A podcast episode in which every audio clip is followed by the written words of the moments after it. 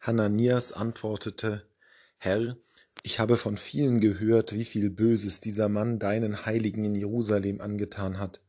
Auch hier hat er Vollmacht von den Hohepriestern, alle zu verhaften, die deinen Namen anrufen. Der Herr aber sprach zu ihm, Geh nur, denn dieser Mann ist mein auserwähltes Werkzeug. Er soll meinen Namen vor Völker und Könige und die Söhne Israels tragen. Die Kirche feiert heute das Fest der Bekehrung des Apostels Paulus. Paulus ist vielleicht die wichtigste Gestalt, die das Christentum neben seinem Gründer überhaupt hatte.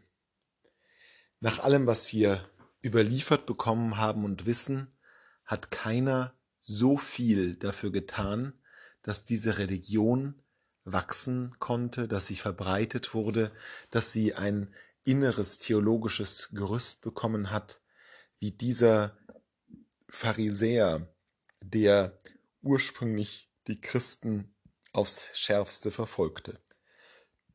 In der Geschichte der Bekehrung des Paulus, die uns der Verfasser der Apostelgeschichte im heutigen Lesung vor Augen führt, spielt eine Gestalt eine Rolle, die wir sonst eher nicht so beachten. Hananias, ein Jünger Jesu, der in Damaskus weilt und der von Gott den Auftrag erhält, diesem Paulus aus seiner Blindheit zu befreien. Die triumphale Geschichte des Christentums gerade auch in den ersten Jahrzehnten und Jahrhunderten, wäre ohne das Wirken und die Grundlegung des Paulus womöglich ganz anders verlaufen.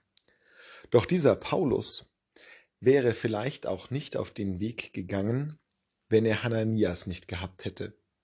Wenn er nicht jemanden gehabt hätte, der sich trotz aller Befürchtungen, trotz Paulus schreckenerregender Geschichte, trotz seiner mörderischen Vergangenheit ihm zugewandt hätte, von Mensch zu Mensch. Und wenn wir hören, dass Hananias durch seine Handauflegung den Paulus zum Sehen bringt, dann dürfen wir das durchaus auch im übertragenen Sinne verstehen. Die Berührung eines anderen Menschen bringt Paulus dazu, endlich zu verstehen. Der Kontakt mit diesem Hananias, der die Furcht, den Ekel und vielleicht auch den Hass überwindet und auf diesen Bruder Paulus zugeht, wie er ihn nennt, Bruder Saul. Das erst löst in Paulus die Fesseln, die ihm in der Begegnung mit Jesus vor Damaskus bewusst geworden sind. Die Blindheit ist ja nicht nur etwas, das ihn dort im Angesicht des Herrn geschlagen hat, sondern war etwas, was sein ganzes Leben begleitet hat. Die Begegnung mit Hananias aber hat diese Blindheit gelöst. Und so wird uns an dieser zentralen Stelle der christlichen Religion noch einmal ganz deutlich vor Augen geführt, wie wichtig es ist, dass wir aufeinander zugehen weil wir niemals wissen, was in der anderen Person steckt und weil wir Ungeahntes entfachen können, hervorbringen können in dem, der uns verachtenswert scheint, den wir fürchten, den wir hassen.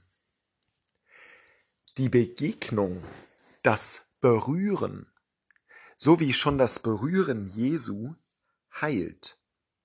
So wie Jesus die Lahmen, Blinden und Krüppel durch seine Berührung geheilt hat, so heilen auch unsere Berührungen Menschen und bringen in ihnen das Bessere hervor. Und dann werden sie mitunter zu einem Werkzeug des Heils, zu einem auserwählten Werkzeug, dessen Kraft und dessen Wirkung wir noch gar nicht absehen können die aber vielleicht den Lauf der Welt verändert. Freundlichkeit, Zuneigung und den Geist unseres Herrn in die Welt zu tragen, das verändert. Und deswegen ist eben nicht nur Paulus von so zentraler Bedeutung für das Christentum, sondern Hananias. Ohne dessen Zuwendung hätte es einen Paulus womöglich nicht gegeben. Nicht jeder von uns kann ein Paulus sein, wohl keiner vielleicht von uns. Aber jeder von uns hat das Zeug, ein Hananias zu sein.